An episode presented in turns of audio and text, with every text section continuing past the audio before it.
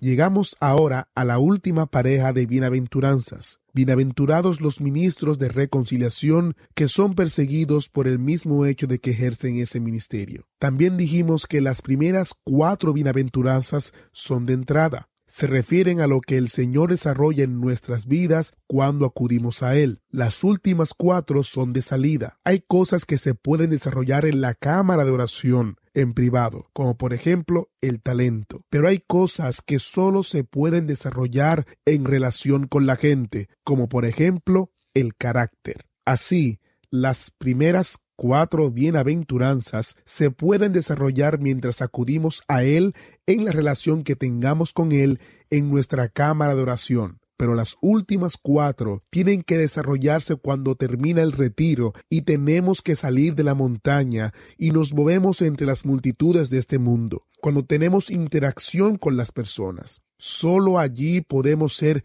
misericordiosos, con limpio corazón y reconciliadores hasta el punto de ser perseguidos. Se ve pues que las últimas cuatro bienaventuranzas nos hacen bajar al pie del monte para que estemos en la corriente de la gente. También se pueden resumir las bienaventuranzas de la siguiente manera. Bienaventurados los pobres en espíritu que lloran por el hecho de que son pobres de espíritu y por esta comprensión llegan a ser parte del reino y hallan consuelo al saber que lo importante no es lo que ellos puedan hacer, sino lo que Dios pueda hacer. Uno puede escribir sobre las dos primeras bienaventuranzas, yo no puedo, pero Él puede. Luego vienen las dos siguientes, Bienaventurados los mansos, que tienen hambre y sed de justicia. Esto se relaciona con lo que queremos. Oí a una joven que, después de recibir a Cristo como su Salvador y Señor, dijo, Pastor, me pregunto a dónde fueron a parar mis deseos. Bueno, se producen cambios en los deseos cuando una persona acude a Cristo. Incluye la aceptación del freno, de las riendas,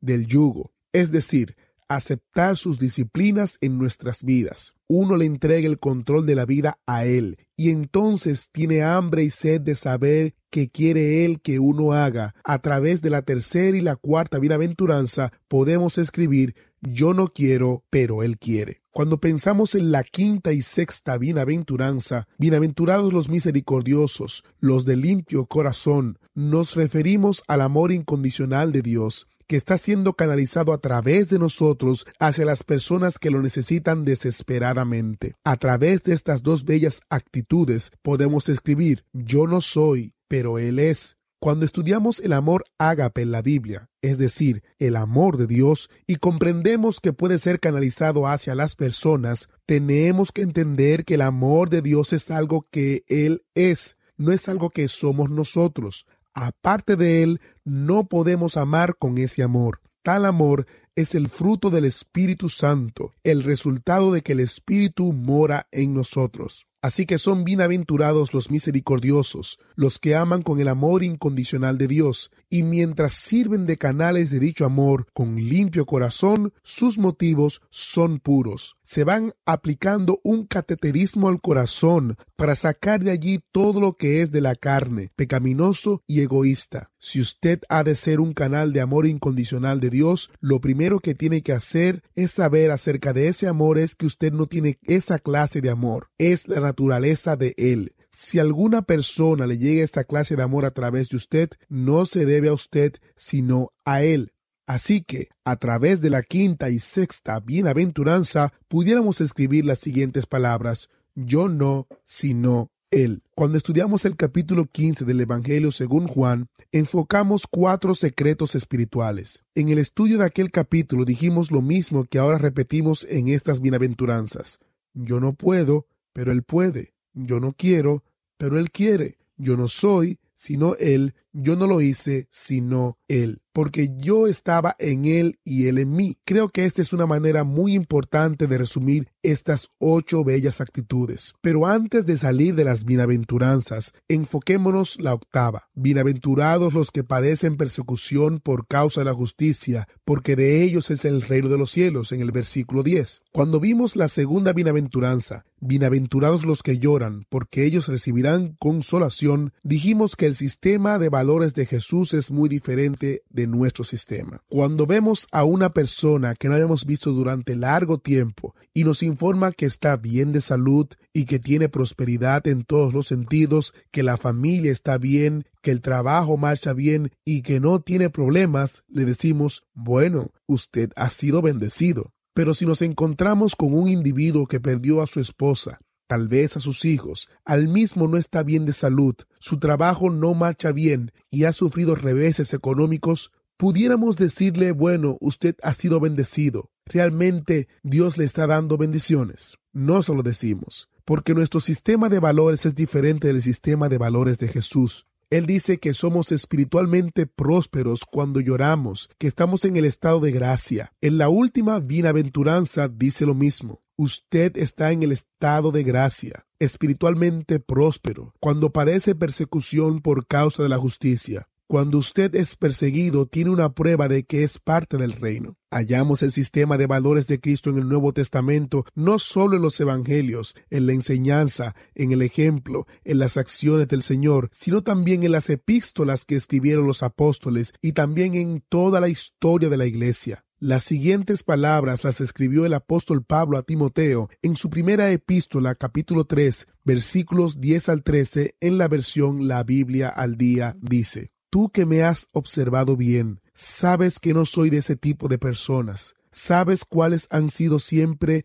mi conducta, mis creencias y mis propósitos. Conoces mi fe en Cristo y cuánto he sufrido por Él. Sabes el amor que te profeso y mi paciencia. Sabes cuántas dificultades he tenido que afrontar por predicar el Evangelio, especialmente en Antioquía, Iconio y Listra pero el Señor siempre me ha librado. Quien quiera que desee vivir piadosamente para Cristo, sufrirá a manos de los enemigos del Señor. No solo Jesús enseñó esta verdad, los apóstoles también la enseñaron y la vivieron. Si usted decide complacer a Jesucristo y servirle y predicarle su evangelio, puede esperar sufrimiento por esa causa. Contrario a los que muchos opinan, nuestro conocimiento de parte del mundo de que somos hijos de Dios, de que somos parte del reino de Cristo, no serán en muchas ocasiones aplausos y condecoraciones. Nuestro reconocimiento será persecución, pero recuerde, estimado hermano, cuando esta persecución venga por causa de la justicia, somos entonces bienaventurados. Esta misma bienaventuranza se puede leer de la siguiente manera en la Biblia al día. Cuando alguien los ofenda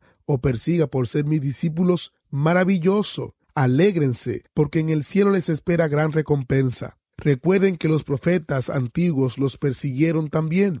En las epístolas de Pedro al final del Nuevo Testamento, él menciona el sufrimiento catorce veces. Se dice que Pedro escribió a los creyentes que se hallaban en las provincias romanas. La persecución había llegado a ser intensa e injusta. Pedro sabe que la persecución se va a esparcir en círculos cada vez más amplios hacia dichas provincias. Sabe que muchas de estas personas ya han sufrido persecución por causa de su fe también sabe que esta situación va a empeorar. Así que en sus epístolas él se refiere catorce veces a este tema. Lo siguiente se halla en la primera epístola de Pedro capítulo 4 versículos 12 al 16 y 19. Amados, no os sorprendáis del fuego de prueba que os ha sobrevenido, como si alguna cosa extraña os aconteciese sino gozaos por cuanto sois participantes de los padecimientos de Cristo, para que también en la revelación de su gloria os gocéis con gran alegría. Si sois vituperados por el nombre de Cristo, sois bienaventurados, porque el glorioso Espíritu de Dios reposa sobre vosotros.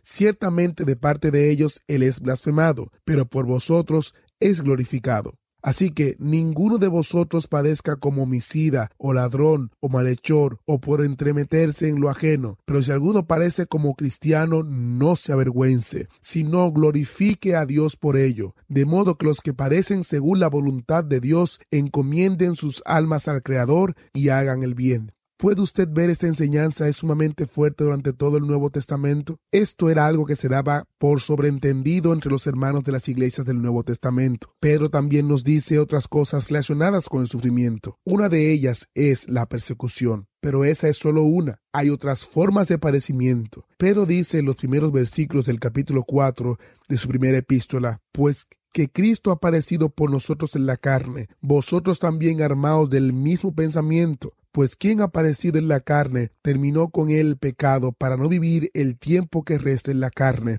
conforme a las concupiscencias de los hombres, sino a la voluntad de Dios. Hay muchas clases de sufrimientos en nuestras vidas, y Pedro nos habla aquí acerca de una de ellas. Una vez, el pastor Woodward tuvo que asesorar a un hombre que era víctima de pensamientos voluptuosos. Para él era un gran problema mantener puros sus pensamientos. Antes de su conversación había practicado una vida promiscua. Por el hecho de que había tenido tantas experiencias de esa clase, le era muy difícil controlar sus pensamientos después de convertido. Hablamos bastante sobre el particular. Él fue sometido a una operación del corazón para colocarle un desvío de circulación. El pastor Woodward fue a visitarlo en el hospital varias veces y pasó con él muchas horas allí. En la tercera visita, cuando ella tenía en el hospital como diez días, le dijo, le voy a contar algo bueno con respecto a esta experiencia. No he vuelto a tener pensamientos sexuales desde que entré en el hospital. Mientras pasaba por el quirófano y se sometía a la operación, no le vinieron pensamientos lujuriosos. Solo estaba pensando acerca de la manera en que iba a ser la voluntad de Dios si Él le salvaba la vida y le concedía unos pocos años más. Pedro declaró precisamente que el sufrimiento puede producir ese resultado en nuestras vidas, puede producir muchos efectos buenos. En una ocasión, cuenta el pastor Woodward, también escuchó a una joven muy atractiva que contó lo siguiente. Ella fue en su carro a una gran ciudad para asistir a la reunión de un comité en su iglesia. Ella vivía en el campo con sus padres. Cuando iba de regreso a su casa, llegó a un semáforo que tenía luz roja. Ella se detuvo y paralelo a ella se detuvo un inmenso camión de remolque de aquellos que tienen 18 ruedas. Las luces intermitentes del camión comenzaron a funcionar y su corneta comenzó a sonar. Ella pensó que el conductor del camión estaba flirteando, así que mantuvo su mirada hacia adelante. Tan pronto como cambió la luz, ella arrancó rápidamente. El inmenso camión la siguió de inmediato en las luces intermitentes y haciendo sonar la corneta. Cuando más aumentaba ella la velocidad, tanto más aumentaba el conductor del camión. Al fin llegó ella a la vía no pavimentada que conducía a la granja de sus padres. El chofer la siguió con las luces intermitentes y sonando la corneta. Ella estaba sumamente aterrorizada. Al fin llegó al frente de su casa, estacionó con gran prisa, empujó la puerta del frente y saltó hacia adentro. Al mismo tiempo, la puerta de atrás de su carro se abrió y alguien salió. En el mismo instante el conductor del camión saltó de la puerta del vehículo y comenzó a perseguir a pie al que había salido del carro de la joven y corría hacia los matorrales. Esta historia nos hace pensar que con mucha frecuencia el sufrimiento se presenta en condiciones similares. Eso es lo que Pablo dice en su primera epístola capítulo 4 versículos 1 y 2. Dicen de la siguiente manera en la Biblia al día puesto que Cristo sufrió y soportó dolores por nosotros, ustedes también deben estar dispuestos a sufrir por Él. Recuerden que cuando el cuerpo sufre, el pecado pierde su poder y uno no malgasta el tiempo corriendo tras los placeres porque está ansioso de hacer la voluntad de Dios. Con frecuencia pensamos en el sufrimiento y lo vemos como aquel inmenso camión de remolque con sus 18 ruedas que se nos viene encima. Lo vemos como una cosa horrible que nos aterroriza pero el chofer de aquel camión le salvó la vida a la joven. Y Pedro dice que Dios usa el sufrimiento de una manera parecida en nuestras vidas. Tal vez eso es lo que quiere decir Jesús. Usted está en el estado de gracia cuando sufre persecución por causa de la justicia. El apóstol Pedro dice de la siguiente manera, en la primera epístola de Pedro capítulo 4 versículo 14, en la paráfrasis La Biblia al día. Alégrense si los maldicen e insultan por ser cristianos porque cuando esto suceda, el Espíritu de Dios descenderá sobre ustedes con gran gloria. Cuando usted sufre, especialmente porque lo persiguen, algunas veces Dios intervendrá y le librará de la mano del perseguidor pero otras veces le dará la gracia para que pueda enfrentarse al problema. Cuando sucede esto último, según Pedro, el Espíritu de Dios descenderá sobre usted con gran gloria. La Biblia dice mucho acerca de la persecución que hace sufrir a los cristianos. Pedro nos recuerda que nuestro ejemplo es Cristo. Debemos recordar que Él sufrió. Cuando seguimos a Cristo, ¿cree usted que nos hemos subido a un carro de lujo? Algunos creen que sí. Realmente cuando seguimos a Cristo, nos hemos metido en un cuartel. Hemos entrado a prepararnos para la guerra. Jesús llama a la gente a tomar la cruz. Cuando él dice esto, claramente mucha gente no está dispuesto a seguirlo. Pero notemos que esto está incluido en las ocho actitudes básicas. Las personas que han de ser soluciones y respuestas de Jesús tienen que tener esa actitud.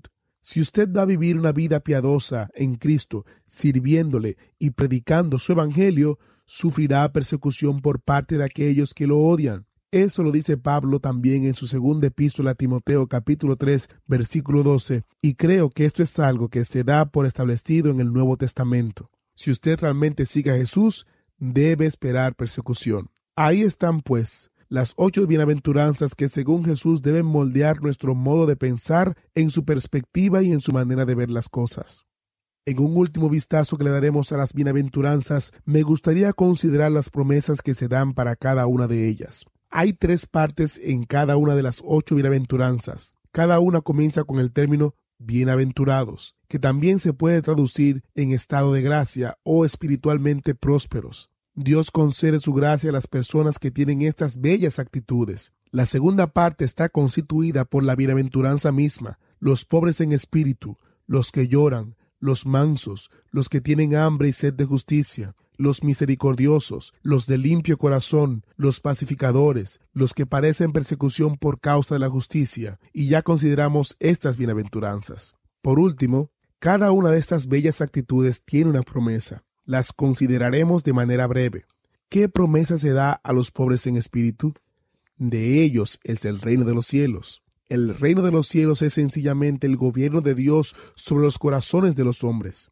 Jesús nos enseñó a orar en el mismo sermón del monte. Padre nuestro que estás en los cielos, santificado sea tu nombre, venga tu reino, hágase tu voluntad como en el cielo, así también en la tierra. ¿De qué reino habla Jesús? Bueno, sencillamente es otra manera de decir el gobierno, el dominio, la voluntad de Dios en los corazones de los hombres. Cuando decimos hágase tu voluntad como en el cielo, así también en la tierra, lo que estamos diciendo es lo siguiente.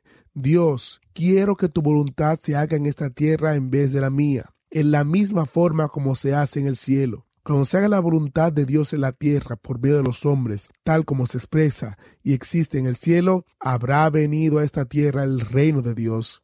Es un reino espiritual, según lo que Jesús dijo a Pilatos. Mi reino no es de este mundo. Si mi reino fuera de este mundo, mis servidores pelearían para que yo no fuera entregado a los judíos, pero mi reino no es de aquí. Esto está en Juan capítulo 18, versículo 36 es un reino espiritual y está en los corazones de los hombres. Cuando permitimos que Dios coloque la bandera blanca del rendimiento en nuestros corazones, nos rendimos a Él y llegamos a ser súbditos de su reino. Él llega a ser nuestro rey y hacemos su voluntad. Somos súbditos del reino de los cielos. En el Evangelio según Mateo, desde cuando Jesús inició su ministerio hasta el capítulo 16, Él se refiere a su pueblo como un reino. En el capítulo 16 se usa por primera vez la palabra iglesia. Así que la expresión el reino de los cielos equivale en cierto sentido a la palabra iglesia. ¿Qué es la iglesia? ¿Quiénes constituyen la iglesia? ¿Quiénes tienen el derecho de llamarse la iglesia de Dios o la iglesia de Cristo? Las personas que dicen que Jesús es su Señor y hacen la voluntad de Él, no la de ellos. Él no es solo su Salvador, sino también su Señor. La iglesia está constituida por aquellas personas que se someten al Señor Jesucristo y se mueven por este mundo con las actitudes, los valores y las disciplinas de Él, y proclaman lo que Él es. Esa es la iglesia de Jesús. También se puede decir que es su reino. Se nos dice que la promesa para los que lloran es que ellos recibirán consolación. Esta es una palabra bella en la Biblia. En el libro del profeta Isaías a través de 39 capítulos, este profeta le dice al pueblo que va a ser sometido a cierta clase de cirugía espiritual, es decir, a la cautividad babilónica, al castigo de Dios a causa de su pecado, especialmente la idolatría. Pero a partir del capítulo 40 cambia el mensaje. Este capítulo comienza con las siguientes palabras. Consolaos, consolaos, pueblo mío, dice vuestro Dios. Hablad al corazón de Jerusalén Decidle a voces que su tiempo es ya cumplido, que su pecado es perdonado, que doble ha recibido de la mano de Jehová por todos sus pecados. El pastor Woodward solía visitar un hospital que tenía en la entrada una placa que decía Nosotros cubrimos la herida, Dios la sana. Los cirujanos pueden producir heridas, pero solo Dios puede sanar las heridas hechas por los cirujanos. Un cuadro similar nos presenta el libro del profeta Isaías. Los primeros 39 capítulos se refiere a la cirugía, los otros 26 a la sanidad de la herida. Comienzan con las palabras consolaos, consolaos.